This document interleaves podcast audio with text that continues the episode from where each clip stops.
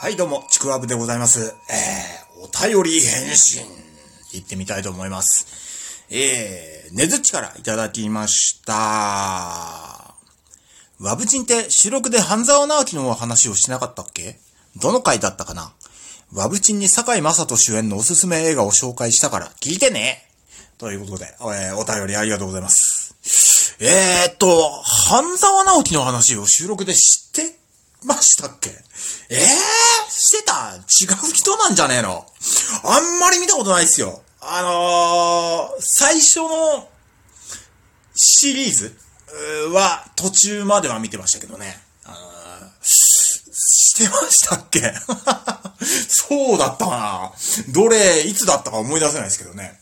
えー、あー、で、このね、おすすめ映画、クヒオ大佐でしたっけ？えー、知らなかったですね。えー、クヒオ大佐ね。カタカナでクヒオ。えー、こんな映画にも出てたんだっていう。まあ、もう日本を代表する俳優さんですよ。えー、坂井正人さんね。思えば今から22年ぐらい前、21年か2年ぐらい前。あの、日テレのね、深夜で、よくあの、深夜ドラマの枠があって、そこでやってた青空麻雀っていう、確かね、これね、カタカナで青空麻雀って書いたような気がするんですけど、そういうドラマの主演なのかな？えー、してまして、そこで初めて見ましたね。えー、今、坂井正人さんっていくつなのか知らないですけど、もう今から20年ぐらい前。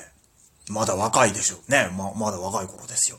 いやー、全く、坂井正人さん自身もドラマ初出演もし、出演、初主演はもちろんそうだったのかもしれないですけど、初出演だったんじゃないですかね。うん。なんか、お父さんがカモン達夫さんでね、えー、なんか雀荘が舞台のドラマだったんですけど、えー、一応見てはいたんですけどね、内容は全く覚えてないです。俺麻雀興味ないんで。ね、なんとなーく、何かしながらチラッと見てたぐらいなんですけど、えー、特にね、あの、でも印象に残りましたよ。目がすごく印象的でした。なまあ、役柄っていうのはあるんでしょうけど、なんかね、挙動不審な感じがするんですよ。なんかキョロキョロキョロキョロしてる。繊細な感じ。ああ。面白い人が、ああ、なんか知ら、名前も何も知らないけど、面白い人がいるなと思って、えー、すごく印象に残って。そこから、次に見たのがね、確か、えー、な、ドラマのタイトル忘れたなボーリングのドラマですよ。伊藤秀明さんが主演してたのかな。野沢真二。えー、野島、野沢じゃない、野島真二脚本のなんか、えー、ボーリングのドラマで、なんか、1話だけなのかな？出てきて。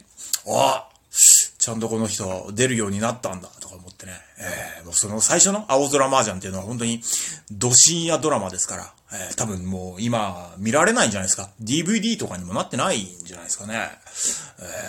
えー、もっとちゃんと見とけばよかったな、って思うんですけど、うん。そこからね、次に見たのが新選組です。大河ドラマね。えー、私の大好きな山並圭介さんの役を、私のね、この大好きなこの、まあそこまで好きではないっていうほど知ら、えー、知らなかったんですけどね、あんまりね。